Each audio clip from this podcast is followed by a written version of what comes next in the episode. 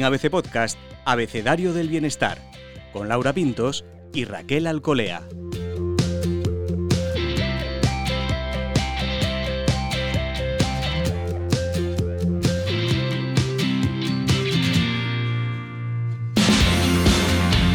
Bienvenidos bienestarios, soy Laura Pintos y en este episodio del Abecedario del Bienestar hablamos con Rubén Turienzo. Hablaremos con él de su libro Haz que suceda, que tiene como subtítulo algo revelador y que nos ha llamado mucho la atención.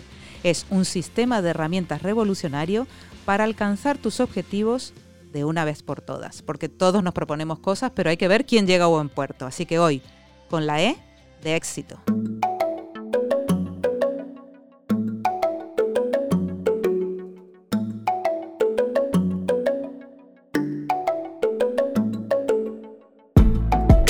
Me acompaña como siempre Raquel Alcolea.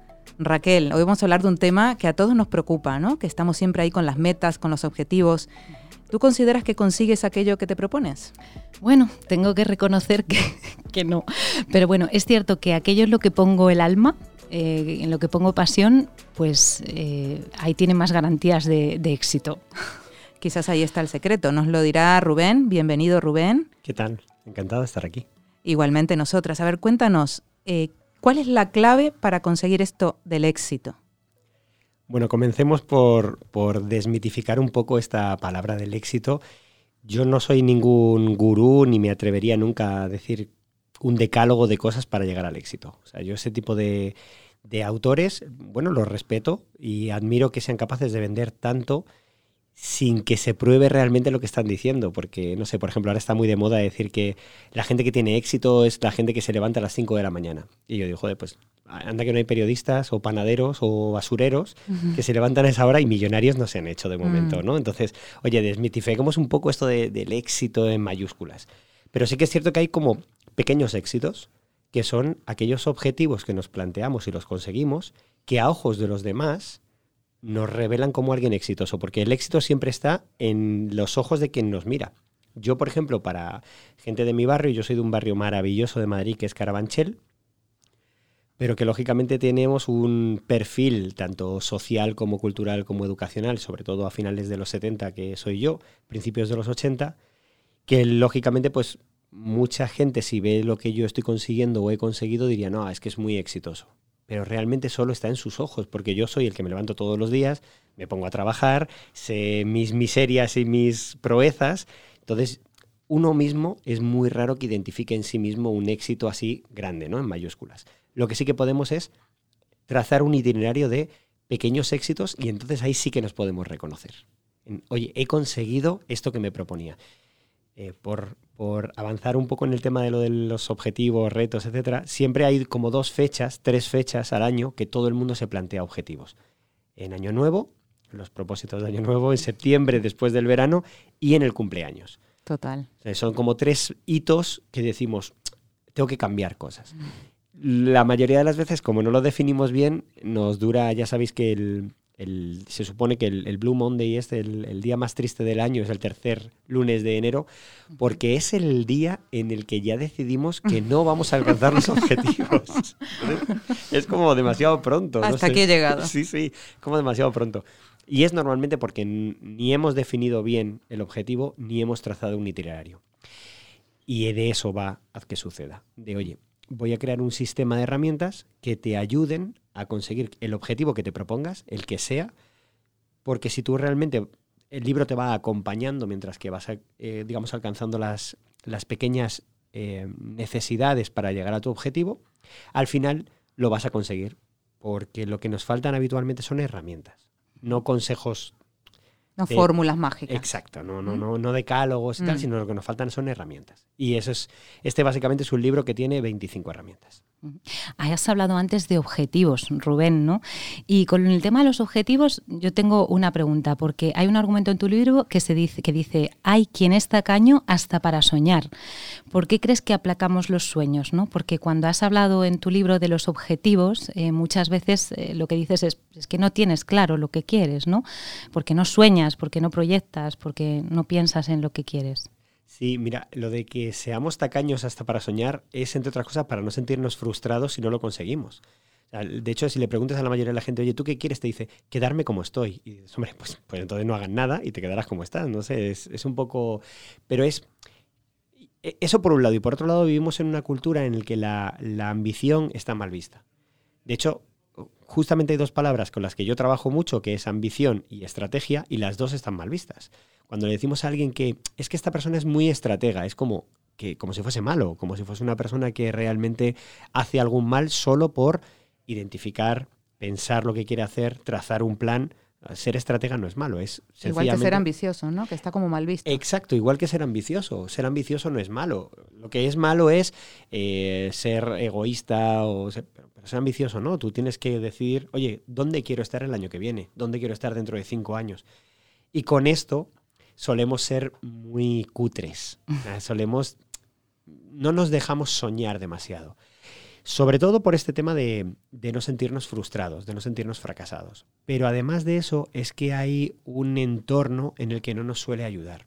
Nosotros vivimos en una cultura en la que, eh, que tiene todo lo que tiene que ver con la cultura latina, que cuando alguien empieza a destacar, la familia y los amigos intentan como entre bromas intentan bajarle los humos, ¿no? Intentan como, no, tampoco es tan importante, no te las des, pero en el fondo lo que están haciendo es aplacar esa necesidad que tiene esa persona de empezar a despuntar, emprender, crear. Eh, no sé, se suele, en muchas, en muchas familias se suele ridiculizar al niño o a la niña que empieza a dibujar, y empieza a dibujar bien y dice, pues quiero ser eh, pintor. Y entonces la familia, anda, Dalí, anda, no sé qué. Y, y, en el fondo lo que estamos haciendo es cargándonos el sueño de esa personita, ¿no? Bueno, pues crecemos y hacemos exactamente lo mismo. Eh, ya los que estamos aquí en la mesa eh, tenemos cierta edad. Y si ahora. Bueno, no tanta. No, no, no. Ah. He dicho cierta, no he dicho mucha. He dicho cierta edad. La suficiente como para ya tener un grupo de. un entorno social ya mayor. Si nosotros ese entorno social le decimos a día de hoy que, oye, hemos decidido crecer, cambiar o hacer lo primero que vamos a recibir es que nuestro entorno nos dice que, que para qué, que, que, se nos ha perdido a nosotros ahí, que, cuidado, que, que cuidado, qué nos pasa, que viene una crisis, ¿no? Mm. Ahora estamos en una precrisis, mm. entonces todo el mundo es como, eh, cada vez que alguien dice que va a hacer algo es como, cuidado, cuidado con lo que viene. Es como, mm. Y entonces de ahí viene que al final no nos atrevamos, porque estamos muy cómodos donde estamos. Y entonces decimos, bueno, pues ya está, pues ya, lo, ya lo haré más adelante. Porque entiendo que en todo, en, en todo esto entra algo que es la posibilidad del fracaso, ¿no? Pero no como algo negativo. Entiendo claro. que si te propones algo, tienes que contemplar que puedas fracasar o Exacto. no conseguirlo. Mira, yo ahora mismo hay como una especie de apología del, apología del fracaso que para mí yo creo que se nos ha ido un poco de las manos. Porque ahora todo el mundo es como fracasa, fracasa. Pero, oye, pues mira, si puedes no fracases. O sea, si puedes acierta, ¿vale? Pero, pero es cierto que lo que sí es una, una, variable más, es que puedes fracasar. Oye, lo puedes intentar y, y, te puede ir mal y no pasa nada. Lo que pasa es, o sea, claro, no, perdón, sí que pasa, claro que pasa. Vas a tener un duelo, vas a tener un dolor, vas a, vas a pasarlo mal, vas a sufrir, o sea, por supuesto. Y en el mejor de los casos vas a aprender. Pero frases sencillas de estas de a veces gano y a veces aprendo, hombre, pues no es tan fácil, porque es como, mira, a veces pierdes y tu, tu duelo, tu luto, no te lo va a quitar nadie y tu sufrimiento y el pasarlo mal y el estar, sentirte solo y frustrado y amargado y, y, dudoso de ti mismo. O sea, claro que todo eso pasa cuando fracasas. Ahora, es cierto que el, que el fracaso lo podemos paliar de alguna manera si empezamos a tejer una buena red de, digamos, de, de personas de referencia cerca. Por ejemplo, yo en, el libro, en el capítulo del con quién, que hablo de la gente que te rodea, hablo de centrarte en gente que ya ha conseguido lo que tú quieres. Es muy raro que alguien se plantee un objetivo, muy raro, que no haya conseguido ya una persona. O por ejemplo, si, si, yo en este libro digo, quiero como objetivo, quiero ser un bestseller antes de diciembre, yo ya sé otros autores que lo han conseguido. Entonces lo que tendré que hacer es, oye, voy a fijarme en qué han hecho esos autores. Eh, incluso voy a contactar con ellos. Y voy a contactar con los que lo intentaron, incluso lo han conseguido, pero con, siguiente, con siguientes libros, pues hablando mal, se han dado la hostia. Aprender y aprovechar la experiencia de otro, ¿no? Exacto, vamos a aprender de otros, no pasa nada y además es que es sano.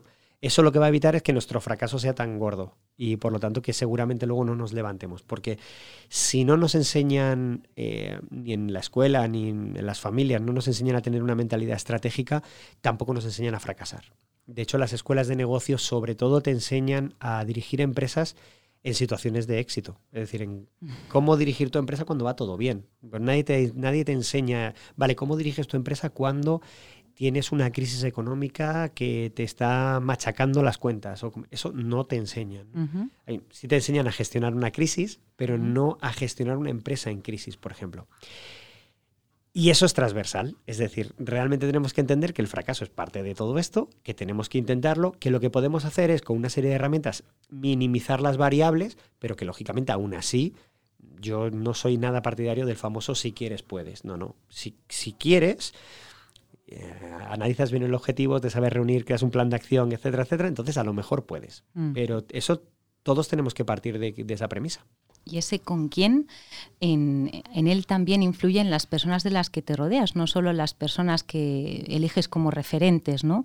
¿Cómo podemos identificar a aquellas personas que nos ayudan con esos objetivos, que nos hacen crecer, que nos hacen... Porque a veces nos pasa que nos rodeamos de gente que nos hace sentirnos incapaces o, o sentirnos menos, ¿no? Mira, con la gente que nos hace crecer es relativamente fácil, porque pueden ser o personas que ya hayan conseguido el objetivo, entonces nos sirven porque nos van a dar... Eh, son como, yo, los llamo en el libro los serpas, ¿no? Los serpas ya han llegado a la cumbre, no una vez, sino varias veces, y entonces nos saben por qué camino tienen que ir y nos acompañan. Pero luego están los que yo llamo senseis, que se saben la teoría, no lo han conseguido nunca, pero ellos se saben la teoría y eso es lo que nos dan son herramientas y está bien también. Y hay que contar con esa gente. Luego están la gente que nos, que nos da solamente, nos da energía, ánimo, apoyo. Y esa gente también está bien. Y a lo mejor le pilla súper lejos mi objetivo. O ni se lo plantea. Pero está muy bien tener cerca a alguien así. Siempre suelo poner el ejemplo eh, en la selección española de fútbol cuando, cuando contaban con Pepe Reina como portero, ¿no? Y la gente decía, bueno, pero es que no ha jugado ningún partido. Bueno, pero es que lo que dicen los propios jugadores es que él era parte de ese espíritu, de ese ambiente, de, ese, de esa unión por el espíritu que él tenía. ¿no? Bueno, pues ok, pues todo, todo eso te suma. Y por desgracia tenemos que identificar también a los que yo llamo sísifos, que son esas personas que nos están quitando todo el rato la energía. No solo no apuestan por nosotros, sino que además están reclamando todo el tiempo nuestro tiempo y nuestra energía. Y en el momento que identificarlos es muy fácil, porque en el momento que tú les dices que ahora no les puedes atender porque estás centrado en tu objetivo, rápidamente te van a intentar manipular, te van a hacer chantaje emocional, te van a decir que ya no eres un gran amigo o una gran amiga. Y entonces en ese momento es cuando tú te, tendrás que replantear la relación que tienes. Pero nos pasa mucho que tenemos a nuestro alrededor gente mm. que no es buena para nosotros que nos está quitando nuestra energía, nuestro sueño, nuestro tiempo, en algunos casos incluso nuestro dinero, porque, porque no somos capaces de decir, oye, tengo que priorizar mi objetivo, tengo que priorizar esa ambición que decía antes. Oye, si yo quiero esto, todo objetivo que realmente merezca la pena conlleva un sacrificio.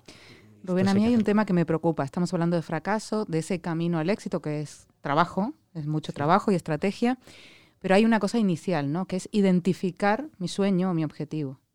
A veces queremos muchas cosas, pero no sabemos cuál es más importante. Eh, creemos que queremos una cosa y luego nos damos cuenta que no nos hace feliz. ¿Cómo identificamos es, ese talento o esa, esa cosa especial por la que vamos a luchar? Porque como dices, hay que dedicarle tiempo, trabajo, decir a muchas personas o situaciones que no. Vamos a priorizarla, pero entonces primero hay que elegirla muy bien, porque claro, A, ver, a ver qué elijo. Mira, eh, Así en general y a modo de titular podríamos decir que, o sea, para resumir un poco el libro, es que eh, el éxito no es azar, es hacer. Entonces hay que hacer cosas. No hay otra manera. No existe libro, clase, universidad, profesor lo suficientemente bueno para que me diga algo y yo sin hacer nada las cosas sucedan. Entonces yo tengo que hacer algo. Eso es así. Pero qué hacer es lo interesante, ¿no? ¿Qué, ¿Qué tengo que hacer? Mira, en el libro comenzamos con dos herramientas dentro del qué, dentro de la definición del objetivo, empezamos con dos herramientas que, que son muy conocidas en el mundo del coaching, eh, en el mundo general no tanto.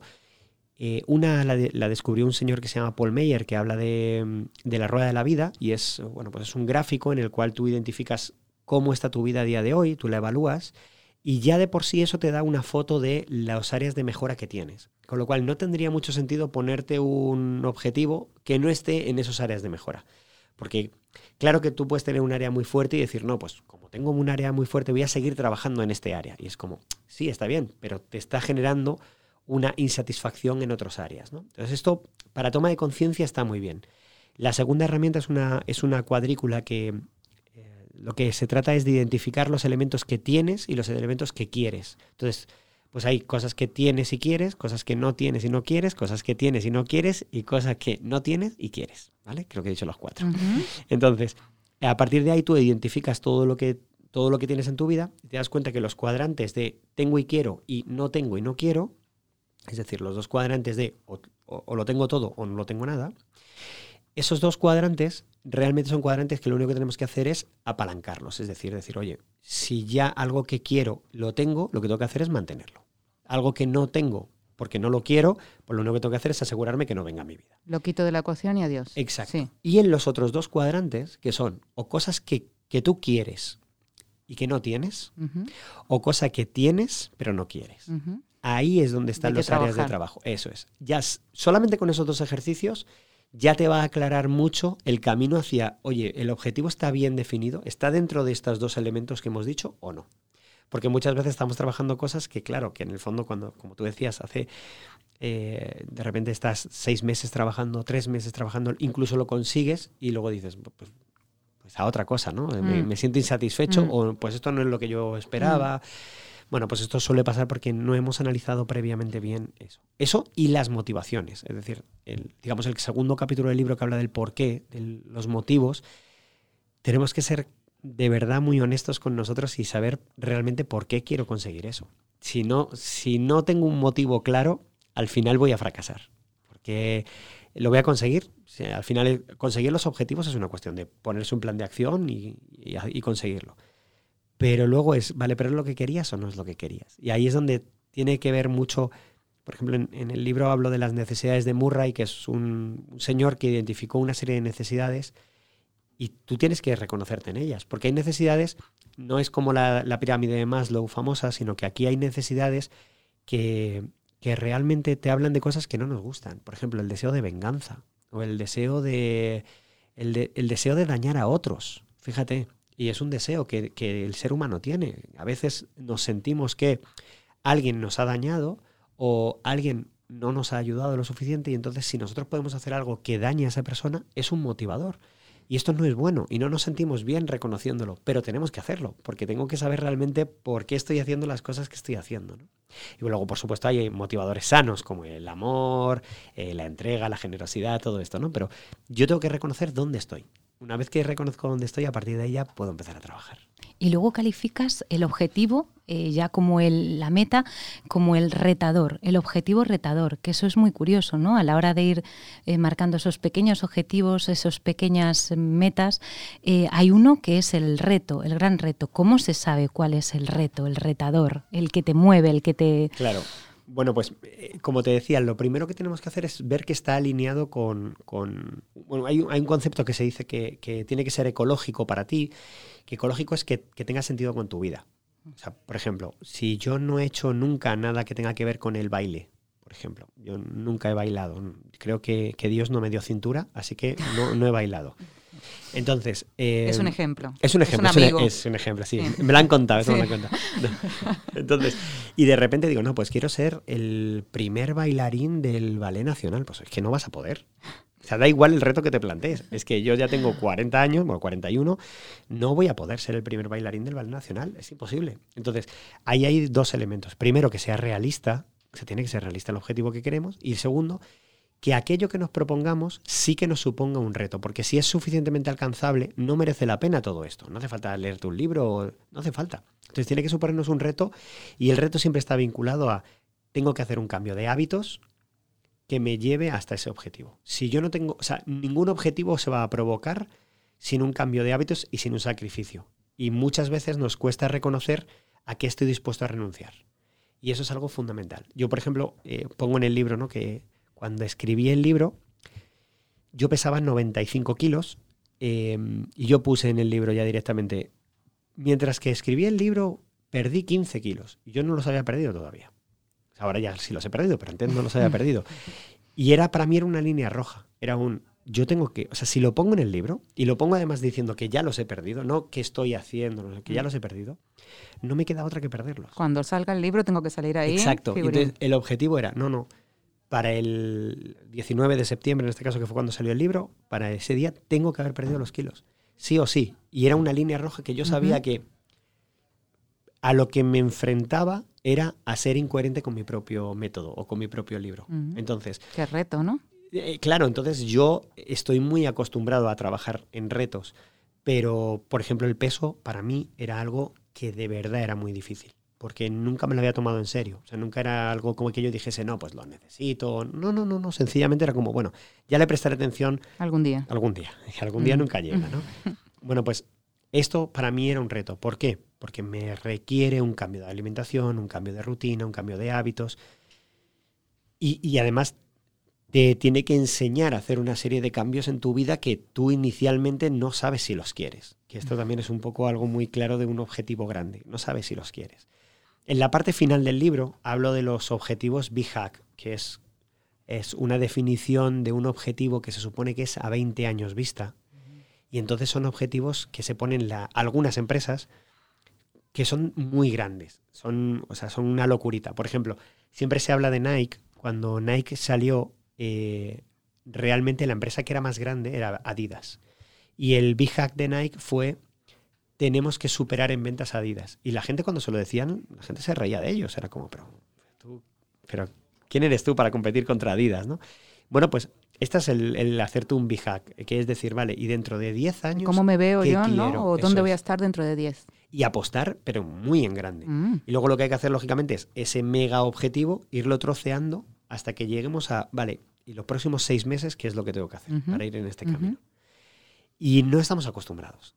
No, no estamos acostumbrados. Porque, entre otras cosas, cuando le decimos a alguien lo que queremos dentro de 10 años, normalmente le suele parecer algo demasiado grandilocuente, demasiado ambicioso. Y tenemos que acostumbrarnos a que hay gente que tiene éxito porque se plantea conseguir cosas y las consigue, mientras que el resto pues se queda como estaba. En esa línea a mí hay un tema que quería preguntarte, me preocupa es el tema de la culpa, porque como socialmente justo a veces se critica mucho o se, al, que, al que va a por todas, ¿no? Al que se mira, mi objetivo es este y a por él. Es totalmente. Que no significa pisar cabezas ni tratar mal a nadie. Digo, No. tú tienes un objetivo muy claro, incluso eso despierta cierto resquemor, ¿no?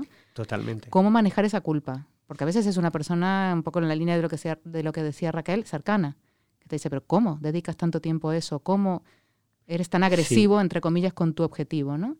¿Cómo manejar esa culpa? Mira, el- aquí hay, hay culpas. O sea, pri- primero es que la gente le encanta echarnos eh, sus. O sea, le encanta proyectar sus miedos, sus incapacidades, sus frustraciones. eh, cosas tipo: Yo esto te lo digo por tu bien. eh, pero no intentes esto porque yo ya lo intenté en su día y entonces no. Entonces, oye, está bien, tenemos que aprender en cabeza ajena y analizar si realmente lo que pasó Mm. en ese momento, en ese contexto, ayudó o no ayudó, ¿no? Pero más allá de eso, es verdad que eh, por miedo a fallar, lo que decíamos antes, ¿no? Por miedo a fallar muchas veces no lo intento.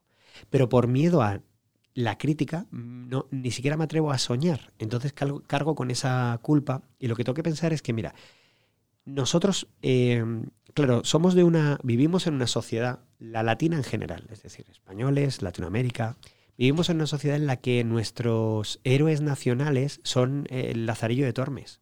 Mientras que los anglosajones, sus héroes nacionales son los mega empresarios o la gente muy exitosa, los innovadores. Y esto va en nuestro ADN. Nosotros realmente aplaudimos al que se ha saltado un poquito la ley y al final ha sido capaz de hacer un, no sé qué, un Robin Hood de la vida, ¿no? Aunque luego el dinero se lo haya quedado él, ¿no? Pero, pero al final, esto. Y nosotros tenemos que empezar a, a identificar otro tipo de figuras como ejemplos e incluso aplaudirlas, porque esto tiene que ver con la, con cultura de la sociedad en general. Y luego a nivel individual, pues no sentirte mal porque tú quieras algo siempre y cuando no dañe a nadie. O sea, lógicamente, eh, un objetivo tiene que ser ético, pero mm, ético con nuestro entorno, con nuestra gente, no podemos hacerle el mal a otra persona. Pero tenemos que pensar en que si nosotros creemos que valemos para eso, si, si estamos trabajando en eso, todo lo bueno que nos pase será bienvenido, porque en el fondo estamos trabajando cada día para que suceda. Es decir, nadie nos va a regalar nada. O sea, nadie. na- eh, yo, en el tiempo que llevo trabajando en multinacionales, he conocido un montón de directivos que todavía siguen pensando en si me toca un día la lotería, no sé qué. Y es como, no te va a tocar. O sea, no tengo nada en contra de la lotería, pero es como, porcentualmente, eh, hay muy pocas posibilidades de que te toque. Entonces, eh, intenta trazar un plan diferente a que te toque la lotería y a lo mejor te acercas a lo que pretendes conseguir. y pasa también con, por ejemplo, con el tema de lo que cobramos, el, el salario que cobramos. ¿no? Eh, muchas veces nos da miedo pedir porque creemos que nos van a decir que no, ¿no? Entonces es, ok, lógicamente por el mismo trabajo pedir un aumento de sueldo es complicado que no lo den, pero hay otras muchas opciones para decir, vale, en cómo, puedo variar mi trabajo, es decir, cómo puedo variar lo que yo les ofrezco de un punto de vista que ahora mismo ellos lo necesiten, ellos hablo el que me tenga que pagar, para que realmente yo genere un valor que para ellos es más importante. Entonces ahí sí que realmente se contempla una posibilidad de variaciones en el salario. Pero quedándote en, en la misma posición, haciendo lo mismo, pues rara vez te van a subir el sueldo porque nadie lo ve como algo necesario. Lo que harán seguramente es intentar mecanizar tu puesto y prescindir de ti, como ha pasado en tantas áreas. Has hablado antes del sacrificio y ahora me viene a la mente esta frase de dar para recibir. Ahí eh, cuando has eh, mencionado que para conseguir éxito hay que renunciar a determinadas cosas, mm, es difícil porque normalmente lo que hace la gente es, ¡ay, qué bien, qué bien te va! ¿no? Pero no sabe el iceberg que hay detrás, ¿no? todo lo que tú has hecho para conseguir algo. ¿no? Solo ven el, éxito, pero no ven el trabajo, el esfuerzo y el sacrificio. ¿no? Eh, ¿Has conocido muchos sacrificios de personas con las que has trabajado para que tengan éxito? Bueno, eh, eh, no conocen ni, la parte del iceberg ni y además la, tiran por tierra rápidamente. Porque esto también es algo importante. La mayoría de la gente que no consigue su objetivo nunca van a considerar que no lo han conseguido por ellos. Siempre tienen una excusa. Eh, por ejemplo, nosotros podemos escuchar a mucha gente, mucha, mucha, mucha gente que dice, no, yo era deportista. Yo jugaba al fútbol o hacía no sé qué y tal, pero me lesioné. Y claro, tú piensas, los futbolistas profesionales se lesionan todas las semanas y, dos semanas después siguen otra vez entrenando a primer nivel competitivo. Entonces, ¿por qué tú de repente te, rompiste el tobillo y ya dejaste de jugar al fútbol para siempre? Mm. Bueno, pues porque en el fondo, en cuanto encontramos una justificación o una excusa, ya con eso nos agarramos a lo que sea. Yo he conocido gente que dice cosas tipo, yo no estudié una carrera porque tuve hijos. Y es como, bueno, hay gente que se está licenciando con 80 años. O sea, es que no, siempre vamos a encontrar una, justificación para nuestro supuesto fracaso, o más que fracaso, conformismo, para conformarnos. Eh, y en cuanto a los sacrificios, es que lo, que no conozco es lo contrario. No conozco a alguien que haya no existe éxito, entre comillas, sin sacrificio. Exacto. O sea, por lo menos un éxito buscado.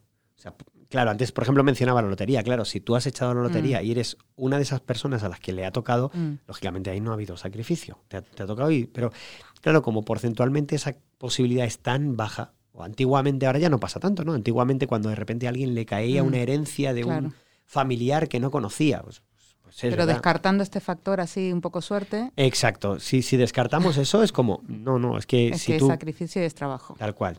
Yo cuando, cuando alguien intenta, cuando alguien intenta criticar a alguien que es exitoso, yo siempre digo lo mismo. Digo, oye, eh, intenta ponerte en su contexto, en el tiempo en el que esa persona empezó a crecer y entonces te podrás aproximar un poco a lo que tuvo que sacrificar esa persona. Porque, claro, ahora ya le juzgamos por el éxito que tiene. Y mm. eso siempre es injusto. Rubén, la verdad es que es un tema interesantísimo.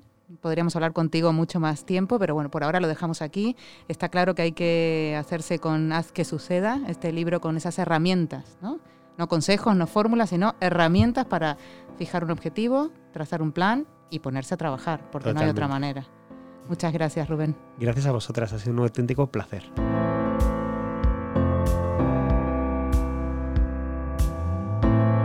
Raquel, ¿con qué te quedas de esta conversación tan interesante con Rubén Turienzo? Mm, pues a mí me ha llegado especialmente todo el tema del con quién, ¿no?